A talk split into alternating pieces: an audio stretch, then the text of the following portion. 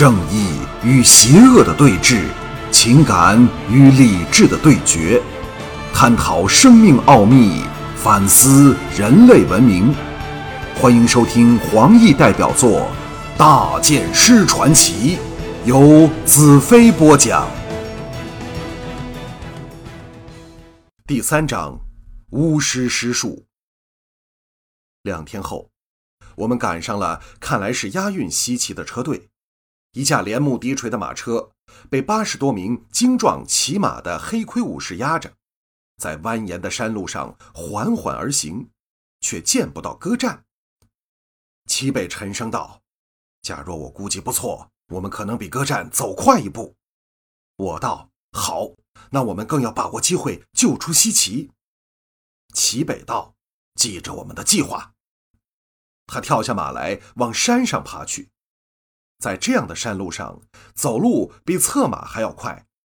我也跳下马来，借着山上岩石的掩护，捏着车队尾跟了上去。山路形势险峻，一边靠山，另一边是陡峭的悬崖。这样的地势是适合以少胜多。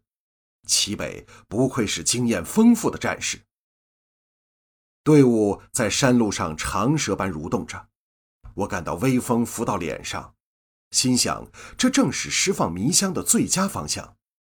赶忙取出齐北给我的小瓶，倒了些瓶中的粉末到纸上，再抹在鼻孔处，这是对付迷香的解药。一股辛辣由鼻孔直冲上脑，我虽有心理准备，还是差点忍不住咳嗽起来。这时。一缕缕稀薄的、几乎看不见的青烟向队伍前方飘去。青烟的移动非常缓慢，几乎是凝聚在前路，风吹不散，也不向上升去。我不禁暗赞：巫师竟能制造这种无形武器，不需战斗却能伤人的药物，却属神乎其技。由此可知。巫师位列大元首最倚重的三个大将之首是有一定道理的。我只见过巫师两次，他阴寒的眼神能令人心生战栗。据说他是个极端淫邪之人，最喜欢虐待未经人道的处女。据父亲说，巫师来自远方一个邪恶的国度，那里的统治者是连大元首也忌惮三分的巫帝。队伍走进了迷香里，我一把长剑迅速向前扑去，砰的一声，一名黑盔战士首先掉下马来，整个队伍阵型大乱，十多名战士先后落马，那些马车滚下山路旁的斜坡，发出混乱的声音。我沉着气窜前，一下子来到队伍后方，几名中毒较浅的黑盔战士回马迎来。不过，看他们摇摇欲坠的身体，也只是勉强支撑。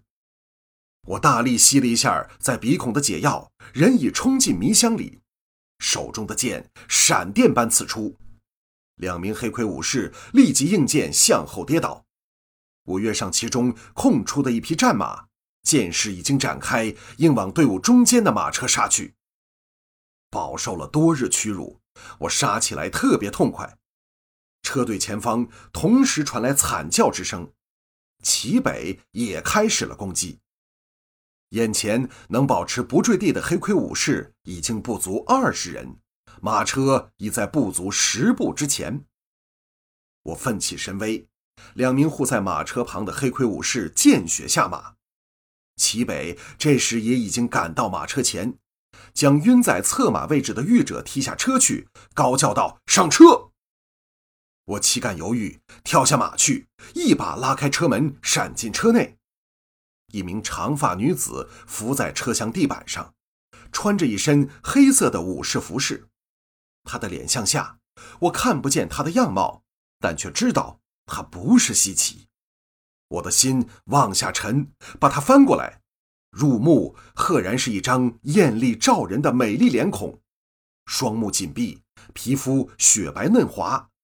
唯一的遗憾是他的鼻梁高，而且略呈沟曲，使人感到他是一个坚强而无情的人。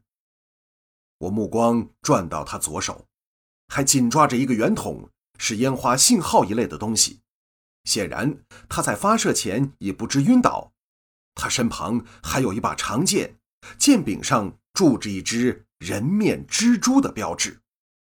我心中一震，已经知道他是谁。齐北在车头猛喝一声，马车驶出，我失神下失了平衡，砰的一声倒撞在车尾的箱壁上。马车不断加速，我的绝望也不断增长。齐北喝道：“怎么了？”我叫道：“我们中计了，这是陷阱！车里不是西奇，是黑寡妇。”齐北出乎意外的长笑一声，叫道：“哼，若真是他，也等如找到了西奇，快把他捆起来！”我愕然而悟，姜是老的了，我需好好学习。黑寡妇是大元首的得宠大将，又是巫师的情妇，抓到了他，自然可以交换西奇。我连忙照齐北之意行事，马车在山路疾行。天空开始黑了下来。车子停下，我将黑寡妇扛在肩上，跳下车去。齐北走上来，伸手托起黑寡妇的俏脸，仔细端详。不一会儿，嘿嘿笑道：“嘿嘿，果然是媚骨天生，难怪能迷倒巫师。”这时，一阵急促的马蹄声在后方传来。齐北冷笑道：“歌战。”终于觉醒了，我们走。当先往一旁的山坡爬去。他身手矫健，犹胜壮年之人，但西奇又说他的身体不大好，可能只是心老了吧。我一言不发，背着有刺的尤物黑寡妇疾跟而去。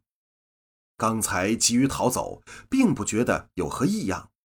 可是现在却清楚感觉到黑寡妇丰满火热和富有弹力的胴体，具有爆炸性的挑逗力量。齐北停了下来，回头向我道：“你守在这里，我下去布置一阵，引他们追上齐路。”看着他的背影消失在黄昏后阴沉的山林里，我不禁打心里佩服这个名震帝国的剑手。他对我将来的成就会有很大的启发。剑手必须像他那样有智慧、有谋略、有原则、有理想，才能真正发挥出惊人的潜力。我将黑寡妇放在一旁，想了想，再抽出一条绳索，将她的双手双脚更牢牢捆绑起来。我绝不会忘记她的可怕之处。这次轻易将她手到擒来，只是机缘巧合下的侥幸。若非齐北释放从巫师处得来的迷香，我极有可能误将他当作稀奇，反而被他所擒。黑寡妇一身紧身的黑皮革闪闪生光，令人想起毒蛇的躯体。这时，她的睫毛动了一下，若非我正在留心看她，定会疏忽过去。一个念头掠过心头，我并没有塞着他的小嘴。如果他叫喊起来，岂非暴露了行藏？我亡羊补牢，冷冷道：“我知道你醒了，叫吧。只要你叫出声，我就会在你的脸上画上一道美丽的剑痕。爱美是所有女人的天性，黑寡妇自然不会例外。她娇躯一震，睁开眼来，从下而上瞪视着我。”美目光彩流转，像对着我媚笑。我呆了一呆，虽然只有秒许的时间，已经令我差点终生遗憾。黑寡妇身子一伸一弹，绑着的双脚像弹簧般直撑我下腹要害处。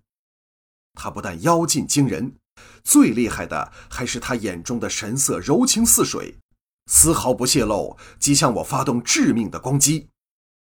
躲避已经来不及了，我一侧身，大腿应受了他这全力一撑，剧痛之下，我飞跌开去，一滚倒在地上，立刻借妖劲弹了回来。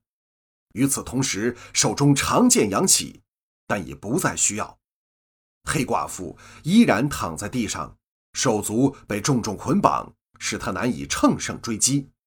我怒道：“我宰了你！”黑寡妇咯咯笑道。兰特，你生的真是威武英俊，难怪公主看上了你。”我道：“闭嘴！”黑寡妇的媚眼斜斜的抛过来，柔声道：“所有男人都喜欢听我的声音，闭上嘴是你的损失。”我不怒反笑道：“那你为何不大叫大嚷，好让歌战来救你？”黑寡妇眼中充满笑意，咬着嘴唇道：“人家喜欢你，怎舍得让你落到歌战手上？”我冷笑道：“你怕我在你脸上划一道剑痕吧？”黑寡妇笑得高耸的胸脯急剧起伏，即便我身为她的敌人，也忍不住咽下一口口水。好一会儿，她才收起笑声道：“那小女孩还在歌战手里，你只有拿我去交换，怎么会舍得伤害我？所以我才不叫。人家真正对你好，你怎么不信呢？”他故意将动人的身体扭动了两下。令我想起将她抱在怀中的滋味。我抖擞精神，将他的魅惑排出思想之外，沉声喝道：“哼，想你真是爱我爱得发狂，否则也不会给我刚才那一脚。”黑寡妇哎呦一声道：“那是想看看你是否有真本领，是否值得我献上身心。”这黑寡妇狡猾若狐狸，令我也给弄得糊涂起来。但我一番思考之下，始终想不到他不叫的理由。他肆无忌惮的娇笑，花枝乱颤道：“来，松开这些绳子，我会让你知道男人所能得到的最大快乐。”我厌恶的说：“闭嘴！我明白了，你在拖延时间。”黑寡妇脸色一沉，媚态被冷傲的神色替代。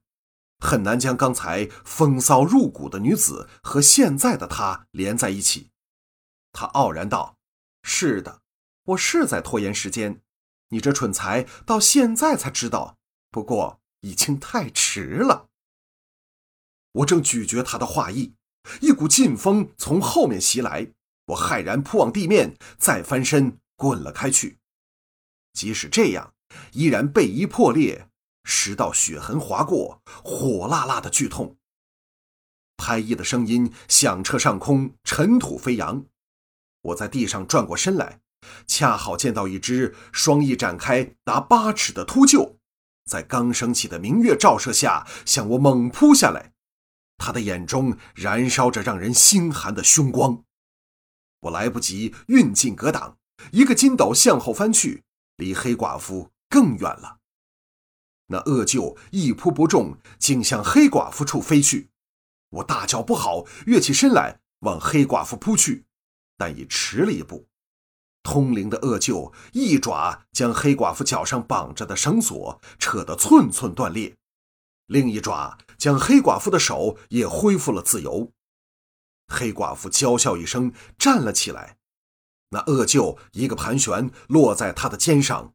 一对凶眼望着我跃跃欲试，我止住脚步道：“原来巫师来了，你故意引我说话，就是给时间让这畜生来救你。”黑寡妇狠狠的道：“难道你真以为自己有吸引力吗？哼，就算给我提鞋，你也不配。”